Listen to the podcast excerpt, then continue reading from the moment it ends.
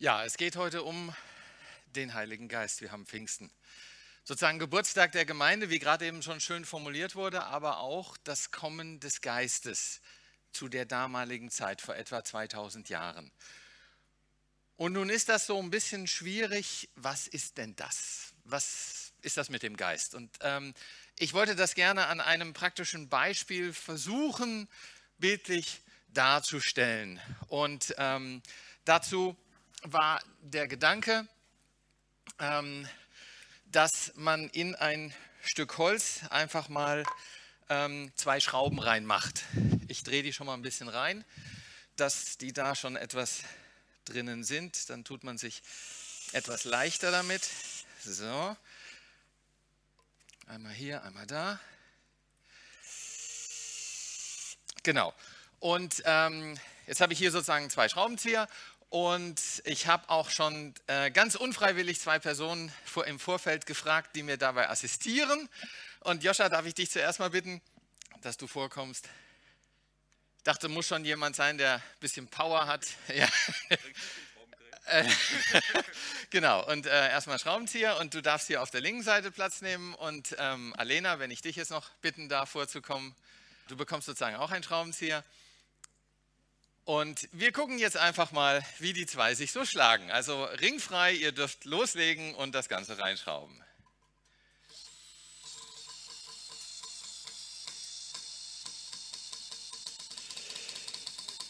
Hey!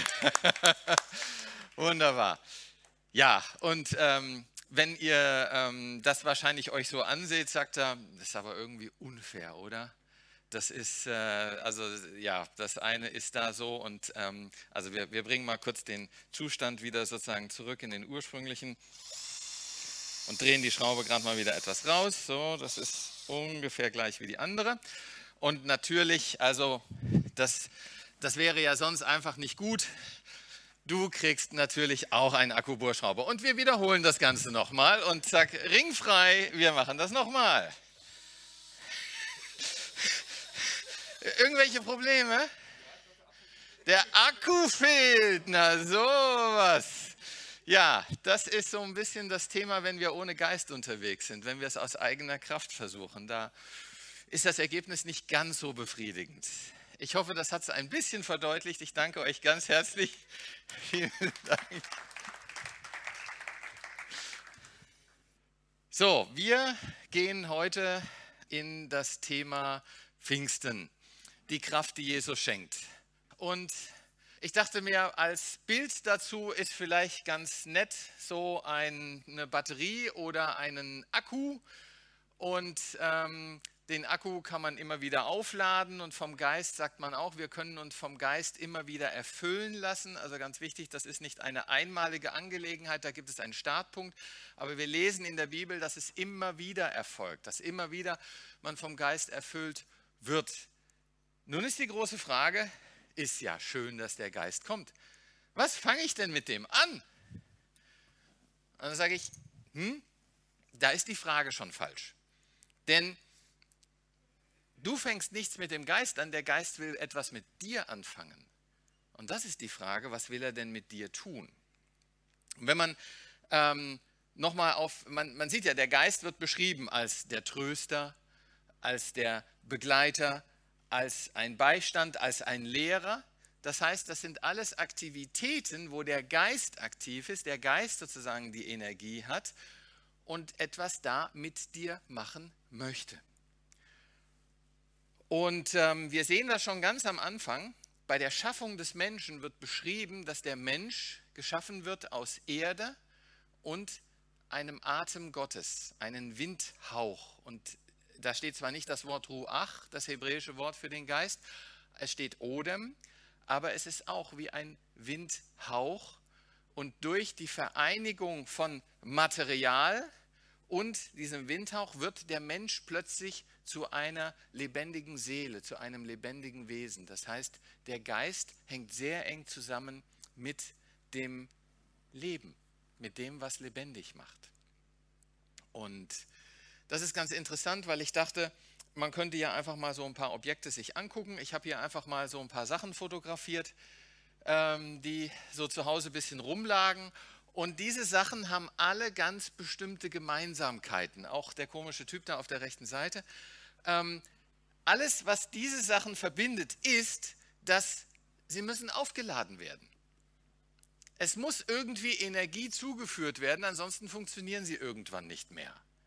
Ja, also ähm, sei es jetzt hier vorne liegt eine Taschenlampe, da rechts ist eine Maus oder Handy, Tablet, äh, irgendein Lautsprecher.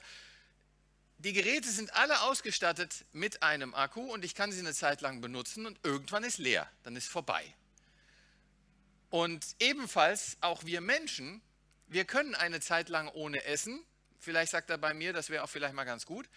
Aber ähm, irgendwann ist vorbei dann brauchen wir einfach auch Nahrung im Sinne von Energie, rein biologisch erstmal gesehen.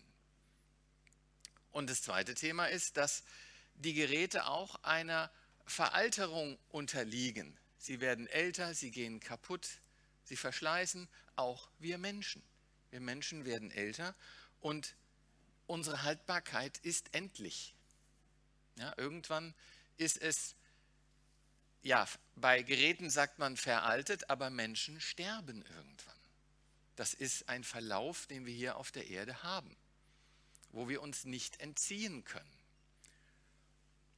Und man kann sie natürlich auch verlieren, wobei dieses Verlorengehen habe ich extra ein Häkchen gesetzt, das ist beim Menschen etwas doppeldeutig. Wir sprechen auch von einem anderen Verlorengehen im Sinne von, was in der Endlichkeit mit uns geschieht.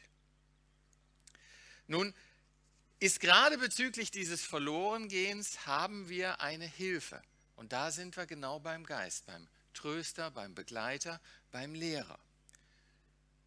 Und da haben wir uns in den letzten, inklusive dieser, also sechs Predigten, dann Verschiedenes angeguckt, warum dieser Weg von Jesus so gut ist, warum der so toll ist.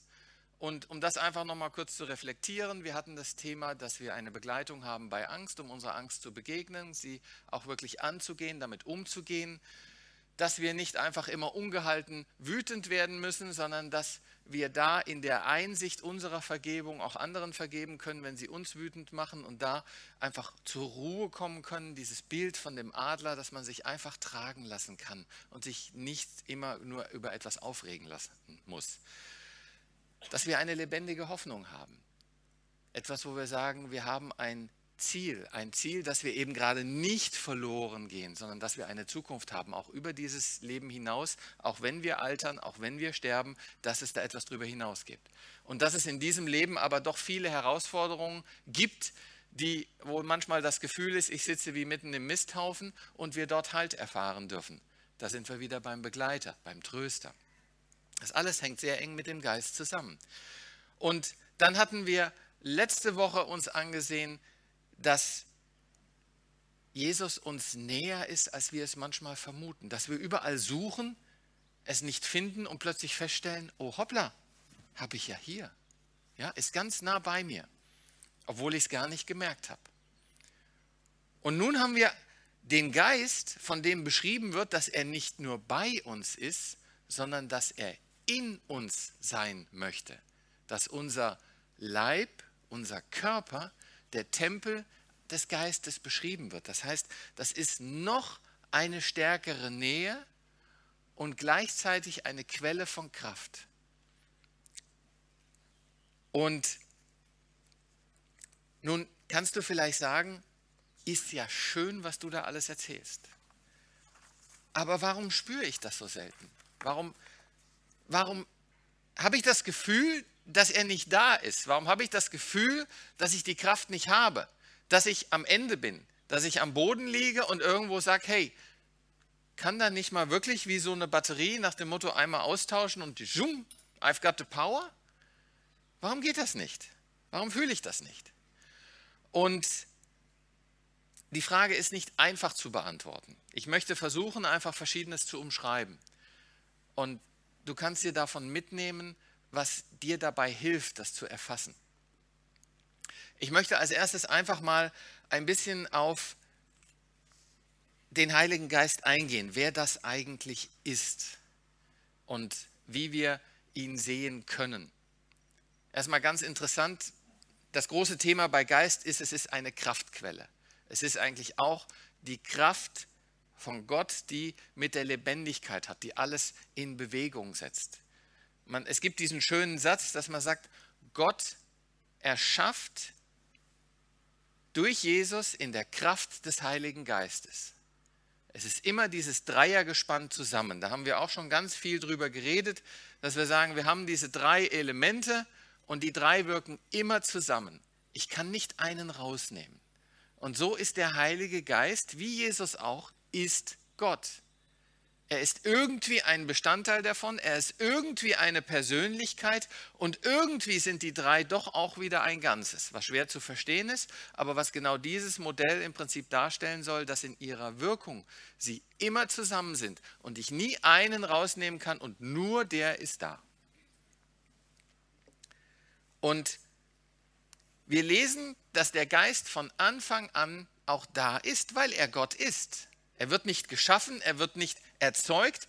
Er ist Gott und er ist von Anfang an da. Gleich im zweiten Vers der Bibel, ganz am Anfang, 1. Mose 1, 2 steht, der Geist Gottes schwebte über dem wogenden Wasser. Mitten in der Schöpfung war er da, weil er die Kraft der Schöpfung ist, mit der Gott geschaffen hat. Wenn Gott ein Wort redet, hatten wir dieses schöne Beispiel, dass Jesus das Wort ist, Gott derjenige ist, der spricht. Aber damit dieses Wort entsteht, brauche ich Energie, die, wenn wir einfach reden, sozusagen auch die Luft, interessanterweise Windhauch, Luft in Bewegung setzt. Und diese Energie, das ist der Heilige Geist. Immer dieses Dreiergespann zusammen.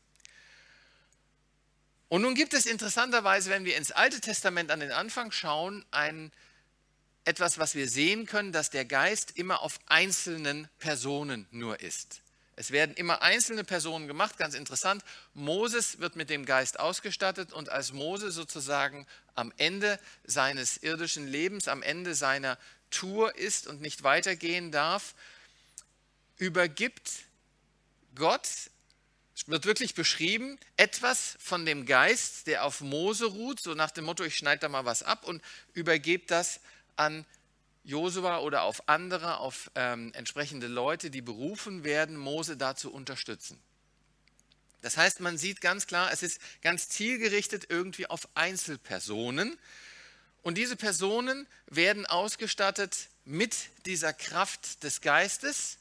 Und diese Kraft des Geistes gibt ihnen dazu gewisse Fähigkeiten, was sie machen können. Dass sie eben Mut bekommen, dass sie einfach eine Führungsposition bekommen durchführen können. Das Interessante ist, was wir am Anfang noch nicht so sehen, dass mit dieser Geist zusammen auch eine charakterliche Verbesserung, sag ich mal, der Personen geschieht. Mose hat sich sicherlich da sehr gut benommen. Aber wenn wir jetzt in das Buch der Richter schauen, da wird ja immer ein Richter erwählt. Der Richter wird mit dem Geist ausgestattet, dass er das Volk Israel führen kann. Aber das Benehmen des Richters, auch wenn er erfolgreich ist, ist eigentlich immer auf lange Sicht völlig daneben. Und einer, der es wirklich extrem getrieben hat, das war Simson. Ich weiß nicht, ob ihr die Geschichte kennt. Das ist ja so dieser ganz starke, der die Säulen zertrümmert hat und alles mal eben, was er in die Hand genommen hat, daraus wurde Kleinholz. Und er hatte diese Kraft durch den Geist, aber sein Benehmen war völlig daneben. Er hat sich von den Regeln von Gott hat er sich nicht drum geschert. Ich habe diesen einen eine Stelle mal rausgenommen, dass er gesagt hat, hm, da ist er mal zu Prostituierten gegangen. Er hat sich Frauen aus einem äh, oder eine Frau geholt aus einem Volk, wo Gott eigentlich gesagt hat, bitte mach das nicht, weil die ticken ganz anders, die haben andere Götter und dann fällst du vielleicht ab. Er hat es trotzdem gemacht, weil sie hübsch aussah. Und eigentlich sein ganzes Benehmen war bis kurz vor seinem Tod eigentlich immer völlig daneben. Das heißt, der Geist hatte irgendwie überhaupt keinen Einfluss, wie er sich benimmt. Wir sind am Anfang der ganzen Zeit von Gott mit den Menschen. Nun sehen wir dort aber eine Änderung voll, sich vollziehen. Es wird vorhergesagt in, äh, von dem Propheten Joel, dass der Geist auf alle ausgegossen wird. Wo wir im Neuen Testament das noch etwas präzisieren können, auf alle, die ihn sozusagen im Glauben, die Jesus im Glauben annehmen. Aber da ist es plötzlich nicht mehr auf Einzelpersonen. Und wir sehen noch eine andere Veränderung da drin, dass es nämlich eine charakterliche Veränderung gibt. Das fängt schon an bei dem ähm, letzten der Richter, dem Samuel, der wirklich in seinem Verhalten extrem beispielhaft ist, und bei dem ersten König, der benannt wird, Saul, dem der Geist sozusagen entzogen wird, weil er sich daneben benimmt. Nun, und da wird eben auch vom Propheten Hesekiel, wir befinden uns überall jetzt in dem Bereich von, von 860 bei Joel, bei Hesekiel ähm, sind wir im Bereich von äh, 600, 700 vor Christus, also wirklich zweieinhalbtausend Jahre zurück. Und dort wird einfach vorhergesagt, ich gebe euch ein neues Herz und einen neuen Geist. Und dass ähm, dieses neue Herz und der neue Geist, der bewirkt etwas der, das Herz wird im Alten Testament, im Hebräischen, immer damit verbunden, das ist unser Entscheidungszentrum. Das ist also die Kombination aus dem, was ich denke, was ich fühle, was mich dazu führt, wie entscheide ich mich im Leben. Das Herz ist sozusagen der Entscheidungsträger des Menschen, was tue ich. Und dieses Herz wird nun plötzlich verändert. Das heißt, mein Wesen wird verändert. Wie wird es verändert? Und das lesen wir dann im unteren Teil. Ich lege meinen Geist in euch und bewirke, dass ihr meinen Gesetzen folgt.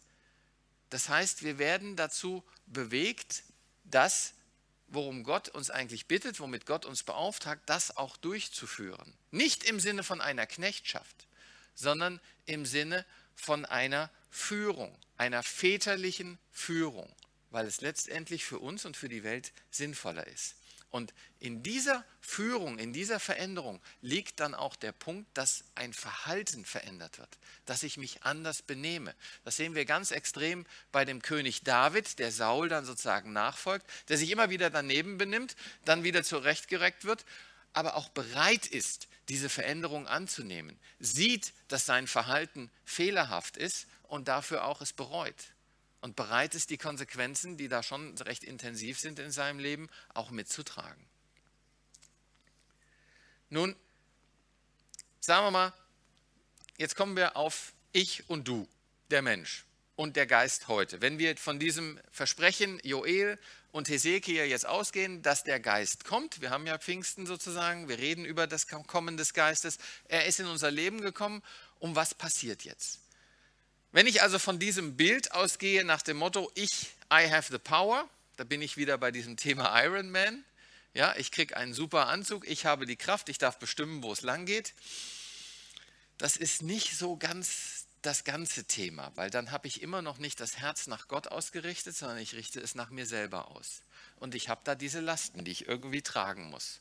Und wenn ich das mache, wenn ich die Lasten selber versuche zu tragen, wenn ich hier selber mit dem Schraubenzieher versuche, ohne Geisteskraft die Schraube reinzudrehen, dann funktioniert das nicht. Dann wird das schief laufen oder ich mache mich einfach kaputt, bin irgendwann am Ende meiner Kraft. Dann liege ich genau an dem Boden. Die Führung durch den Geist ist ein bisschen anders. Und ich habe nochmal nachgeguckt, am 25.10. letzten Jahres, meine zweite Predigt hier, da hatte ich das beschrieben, der Geist wie ein Segelboot.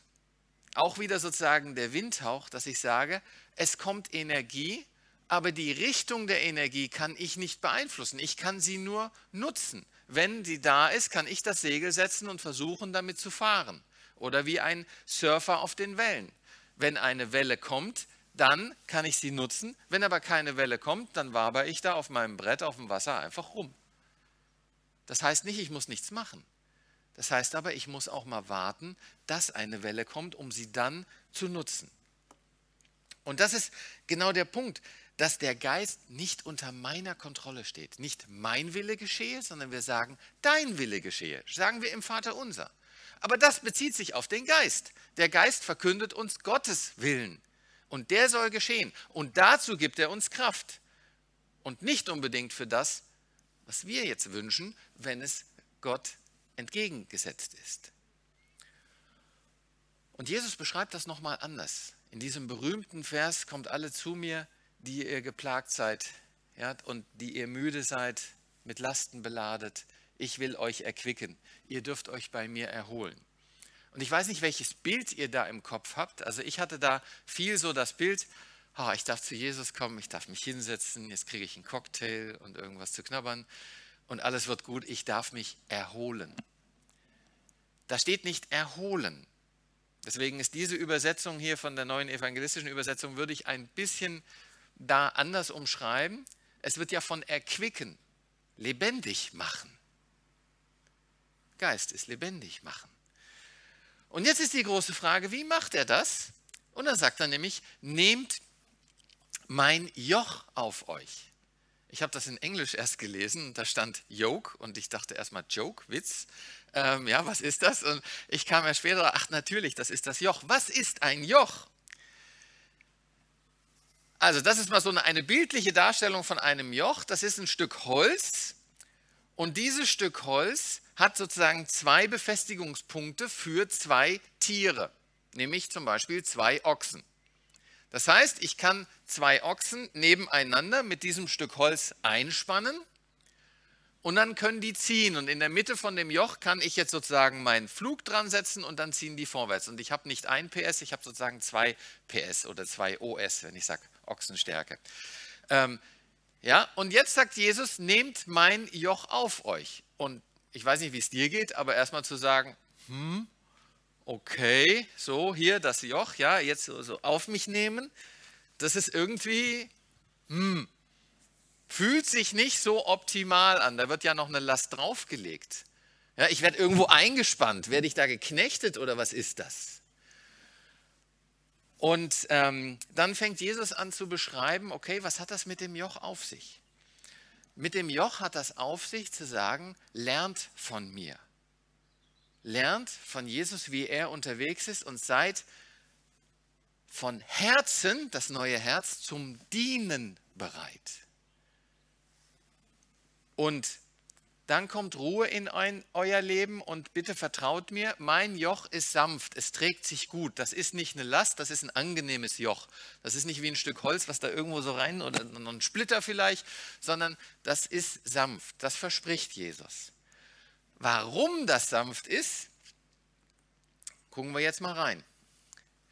Ich habe so mal diesen Aufbau jetzt gewählt, dass ich also nicht mehr einfach sage, ich habe die Kraft des Geistes habe ich bei mir, sondern unter dem Joch von Jesus bin ich so unterwegs, dass ich sozusagen die Hilfskraft vom Geist bekomme.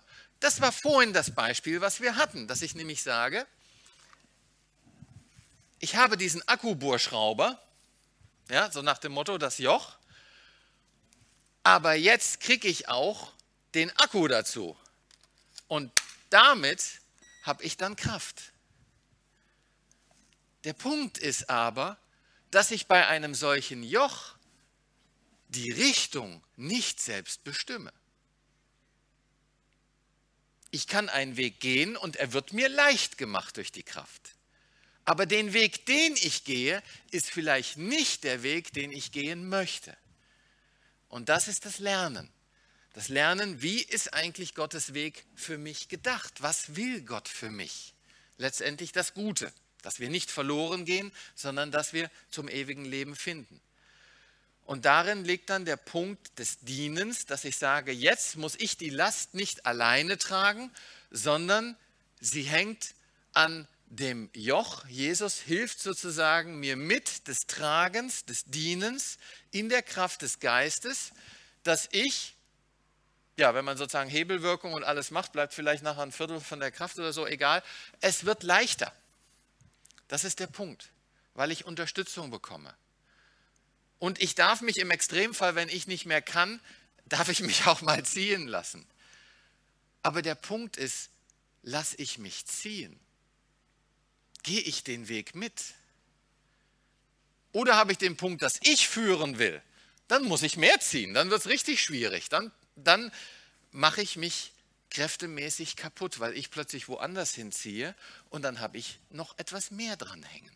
Das heißt, ja, es ist in irgendeiner Form ein Weg vorgegeben. Und es ist in irgendeiner Form, dass ich sage, das sollte ich gehen. Aber wenn ich sage, ich verlasse den Weg dann ist er nicht mehr dabei. Und dann ziehe ich das alles wieder alleine. Und jetzt sind wir bei dem Punkt, dieses Modell ist nicht ein Modell für mal sonntags, mal Hauskreis, mal dies, mal das, mal sonstiges. Es ist ein Modell für das gesamte Leben. Gott sagt, ist ganz einfach, ich möchte alles. Ich möchte dich ganz. Ich akzeptiere dich ganz. Mit all deinen Fehlern, mit all deinen Macken, mit all deinen Sünden und alles, was dabei ist. Aber bitte gib es mir auch ganz, dass ich was Ganzes, was Heiles daraus machen kann. Wenn du immer wieder rausschlüpfst, dann bist du ja wieder selbst unterwegs und dann fallen all deine Macken und alles andere, fällt auf dich selbst wieder zurück. Also bleib doch bitte bei mir, geh den Weg mit mir und dann gehen wir zusammen in der Kraft des Geistes, in der Kraft von Gottes Geist. Also das ist im Prinzip dieses, dieses Modell. Und ähm, ja, das ist nicht immer leicht.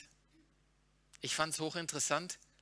Also ähm, als ich früher bei der Telekom war, war das eigentlich immer so, dass ich einmal im Jahr äh, für eine längere Zeit gesundheitlich ausgefallen bin, weil ich mich ausgepowert habe, weil ich es einfach übertrieben habe.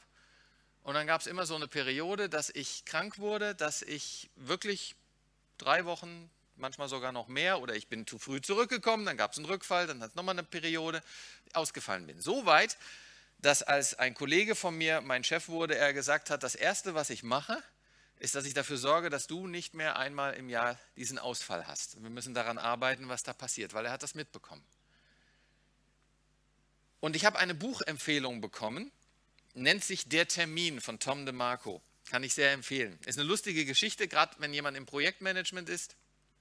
Es wird als nicht als theoretisch, sondern es wird in eine Rahmengeschichte gemacht. Ein Mann sitzt in einer Firma und ähm, es fängt so lustig an, da wird gesagt, ähm, an alle, die im Hörsaal dabei sind, äh, sagt der Vortragende vorne, ihr seid die Sieger, weil ihr dürft diese Firma verlassen. Nach dem Motto, ihr werdet entlassen. Ja, aber das wird sozusagen positiv formuliert.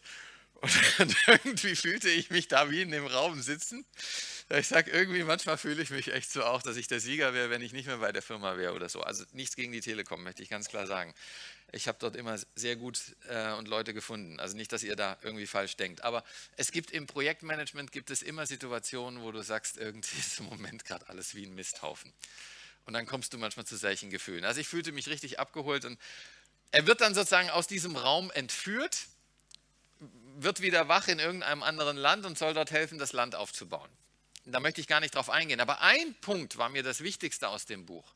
Und das war das Thema Überstunden. Da wird sehr intensiv drauf eingegangen. Und es wird die ganz klare These gemacht, wenn Überstunden zur Normalität werden, bringen sie gar nichts.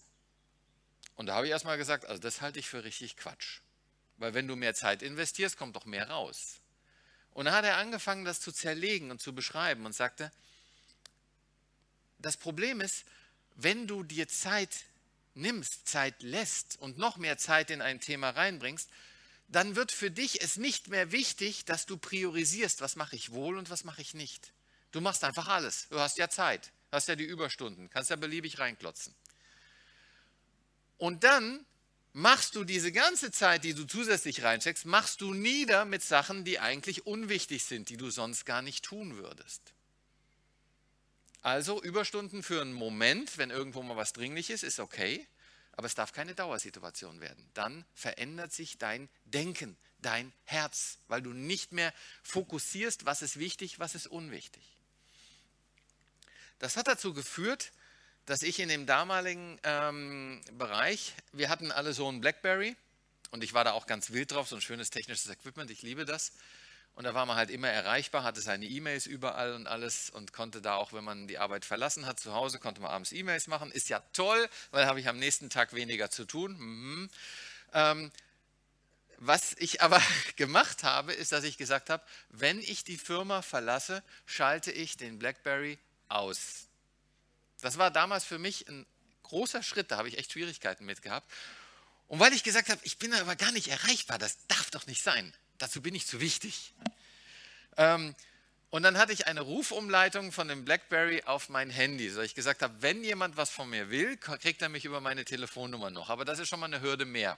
E-Mail schreiben ist leichter. Auch wenn das vielleicht noch nicht so ganz der Durchbruch war, aber es hat richtig geholfen, da sich einfach mal von zu befreien und einfach mal im Leben zu schauen, was mache ich in meinem Leben, was unwichtig ist, wo Gott vielleicht auch sagen würde, hey, pass auf, geh das nicht. Und das ist wichtig, das einfach mal auch zu beleuchten. Also, praktisch heißt das ganz einfach, wir sollen von Jesus lernen, was er für uns vorgesehen hat. Nicht unbedingt unser Wille. Lernen tun wir maßgeblich durch das, was wir konkret haben, durch die Bibel. Da steht vieles drin, wo er sagt, wie wir, wo wir im Leben darauf achten sollen, was uns wichtig sein soll. Trachte zuerst nach dem Reich Gottes. Dann ist das Thema Dienen dienen, aber aus der Kraft des Geistes. Manuela hat es am Anfang so schön gesagt. Die Jünger hatten einen Auftrag am ersten Mal.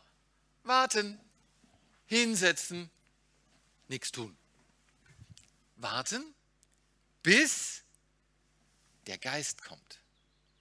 Nicht selber machen, nicht aus eigener Kraft, sondern warten, dass der Geist kommt. Dass das hier gefüllt ist dass ich nicht aus meiner Kraft agiere, sondern dass ich aus der Kraft des Geistes lebe. Aus der Kraft des Geistes dann in eine dienende Perspektive zu gehen, in eine helfende Perspektive. Aber erst dann. Und dann kann ich das Maßgebliche, was wichtig ist, Zeuge zu sein. Was das Erste ist, was passiert zu Pfingsten. Der Geist kommt, was passiert? Die Jünger gehen raus und Petrus verkündet Jesus Christus. Und 3000 Leute kommen zum Glauben. Wahnsinn. Wahnsinn. Da musste erstmal ein Raum heute in Corona-Zeit für haben, wo die reinpassen. War damals zum Glück anders. Ja, was ist die Kehrseite? Was bekommst du geschenkt? Was sind die Gnadengaben, die Gott dir zuteil werden lässt?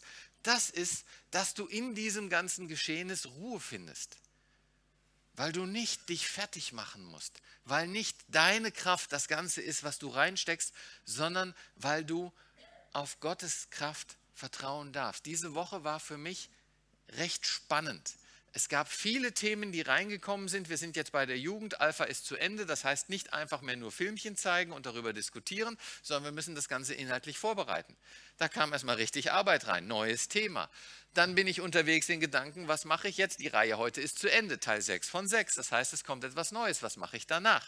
Ja, dann hatten wir noch einen Schrank bekommen, der aufgebaut werden musste und, und, und. Gestern war Martin Buzer Seminar und, also das Ganze, ich stand irgendwie am Anfang der Woche und sagte, wie soll das gehen? Ich habe es irgendwie laufen lassen im Vertrauen, es wird schon irgendwie klappen. Und interessanterweise, als Uli sich dann meldete und sagte, du, ich bin in einer Stunde am Bahnhof, sagte ich, ich habe meine Predigtfolien fertig. Es ist lange her, dass ich das geschafft habe. Normalerweise waren die erst am Samstagabend die Folien fertig. Trotz der Woche, wo so viel drin war, hat es irgendwie funktioniert. Und das ist ein Geschenk. Und das hat mich, mir wirklich Ruhe gegeben, dass wir am Samstag auch noch schön nach dem, nach dem Martin Bucer Seminar konnten wir einen Spaziergang machen, habe ich mich abends noch mal ein bisschen hingesetzt, vorbereitet, heute Morgen den Rest gemacht und alles war gut. Ja? Wahnsinn. Wie geht das? Luther sagt, wenn ich viel zu tun habe, sollte ich mehr beten. Ich sage, nee, geht doch gar nicht, da verliere ich ja noch mehr Zeit. Aber das ist genau die Wirkung des Geistes, dass er dich dann fokussiert, priorisiert und dir hilft, das Ganze zu durchleben. Und das ist ein interessantes. Und dann darf ich Ruhe, dann kriege ich die Frucht des Geistes, dann kriege ich plötzlich Freude, dann kommt der Smile auf dem Gesicht. Dann sehe ich, wie Nietzsche sagt, dann sehe ich so erlöst aus, dass andere sagen, diesen Gott will ich kennenlernen. Und das ist das Interessante. Wenn ich aus der Kraft des Geistes laufe, in dieser Ruhe und in diesem Frieden, dann strahle ich etwas aus, was andere sehen. Und dieses Sehen, das ist dann schon Zeuge sein. Da muss ich gar nicht reden. Da kommt einfach einer auf mich zu und sagt, wie machst du das, dass du immer Freude bist? Während alle anderen da sitzen und sagen, oh, ich habe so viel zu tun. Ja, bist du da irgendwie immer mit einem Smile, mit einem Lächeln. Und das ist, wenn du in der Kraft des Geistes unterwegs bist, dann wird er dich auch in üblen Situationen tragen. Bonhoeffer im Gefängnis. Nicht Bonhoeffer musste aufgebaut werden. Er hat die Wächter im Gefängnis, hat er geholfen, hat er seelsorgerlich betreut. Er hat ihnen Mut gemacht in ihrem Leben. Wie geht das? Aus der Kraft des Geistes. durch die Kraft, die wir erhalten in den Situationen. Heißt nicht, dass das Leben schön wird und alles, aber dass du in dem Leben besser damit umgehen kannst. Und siehe, ich bin bei euch bis ans Ende der Tage. Das ist das Versprechen. In der Kraft des Geistes ist er bei uns. Das ist das Versprechen. Ganz wichtig an dem, wir müssen auch mal lernen zu warten. Kann dauern. Kann mehr dauern, als ich möchte. Kann mich richtig fertig machen. Ich bin, mag überhaupt nicht warten. Werde ich schnell nervös. Aber wenn wir auf die Kraft des Geistes setzen, kann auch mal die Aussage sein, wie zu Pfingsten, vor Pfingsten, wartet, ihr werdet Kraft empfangen. Und dann könnt ihr loslegen, aber aus der Kraft des Geistes, nicht aus der eigenen Kraft. Don't walk alone, gehe nicht alleine. Lass den Geist dich mitnehmen und schleif nicht den Geist hinter dir her. Das schaffst du nicht. Lass den Geist euch erfüllen. Lasst ihn euch zeigen, was für euch dran ist und was für euch auch vielleicht im Leben nicht dran ist, was ihr rausschmeißen möchtet oder solltet. Priorisiert das, was wichtig ist. Und lasst euch Kraft schenken von Gott. Geht nicht alleine.